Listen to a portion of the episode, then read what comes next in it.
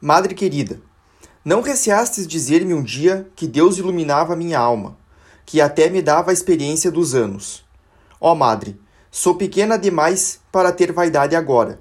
Sou ainda pequena demais para elaborar belas frases para vos fazer crer que tenho muita humildade.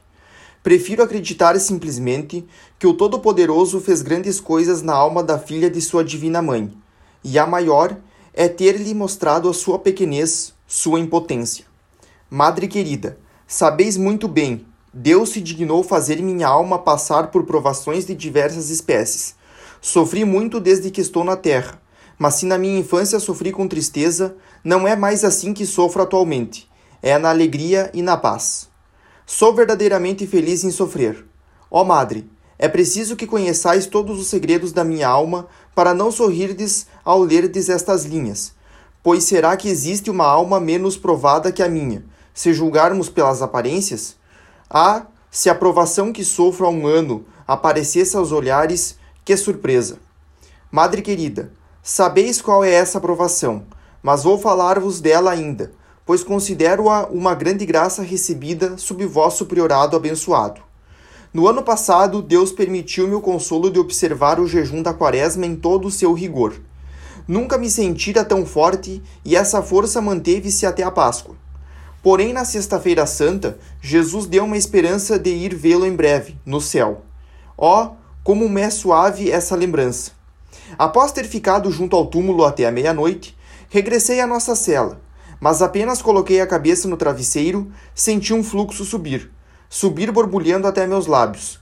Não sabia de que se tratava, mas pensei que talvez fosse morrer e minha alma estava inundada de alegria. Mas como nossa lâmpada estava apagada, disse a mim mesma que era preciso esperar o amanhecer para ter certeza da minha felicidade, pois parecia-me ser sangue que eu tinha vomitado. O amanhecer chegou logo. Ao acordar, pensei imediatamente ter alguma coisa alegre a constatar. Perto da janela pude verificar meu pressentimento.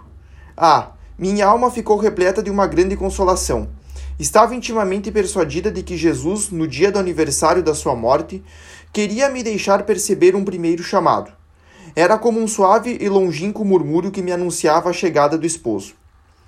Assisti com grande fervor à pima e ao capítulo dos perdões. Estava ansiosa para que chegasse a minha vez, a fim de poder, pedindo perdão, confidenciar a vós, querida madre, minha esperança e minha felicidade. Acrescentei que não tinha dor nenhuma, o que era verdade, e pedi-vos, madre, que nada me desseis de particular. De fato, tive o consolo de passar a Sexta-feira Santa como eu queria. Nunca as austeridades do Carmelo pareceram-me tão deliciosas. A esperança de chegar ao céu arrebatava-me de alegria. A noite desse feliz dia foi preciso repousar, mas Jesus deu-me o mesmo sinal de que meu ingresso na vida eterna estava próximo. Gozava então de uma fé tão viva, tão clara, que o pensamento do céu era toda a minha felicidade não podia crer na existência de ímpios desprovidos de fé.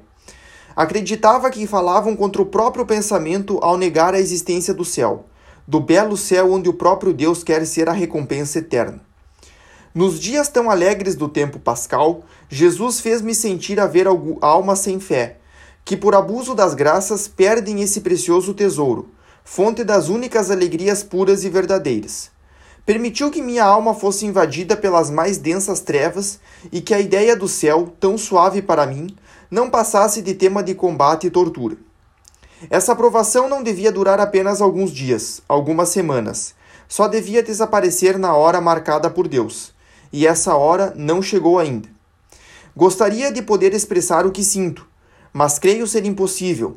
É preciso ter andado por esse túnel escuro para compreender a escuridão mas vou tentar explicar por meio de uma comparação. Imagino ter nascido num país envolvido por um denso nevoeiro. Nunca contemplei o risonho aspecto da natureza, inundada, transfigurada pelo sol brilhante. Desde minha infância ouço falar dessas maravilhas. Sei que o país em que estou não é a minha pátria, que existe outro com o qual devo sonhar sempre. Não se trata de uma história inventada por um habitante do triste país em que estou, mas é uma realidade comprovada pois o rei da pátria do sol brilhante veio viver 33 anos no país das trevas. Ai, as trevas não entenderam que esse rei divino era a luz do mundo. Mas, Senhor, vossa filha entendeu vossa divina luz. Pede-vos perdão pelos seus irmãos, aceita comer pelo tempo que quiserdes o pão da dor e não quer levantar-se desta mesa coberta de amargura onde comem os pobres pecadores antes do dia marcado por vós. Mas não pode ela dizer em seu nome e em nome dos seus irmãos: Tendes piedade de nós, Senhor, pois somos pobres pecadores? Ó Senhor, mandai-nos justificados para casa, que todos aqueles que não estão iluminados pela luz resplandecente da fé a vejam finalmente luzir. Ó Jesus, se for preciso que a mesa por eles maculada seja purificada por uma alma que vos ama, aceito comer sozinho o pão da provação, até o momento que vos agradar introduzir-me em vosso reino luminoso. A única graça que vos peço é a de nunca vos ofender.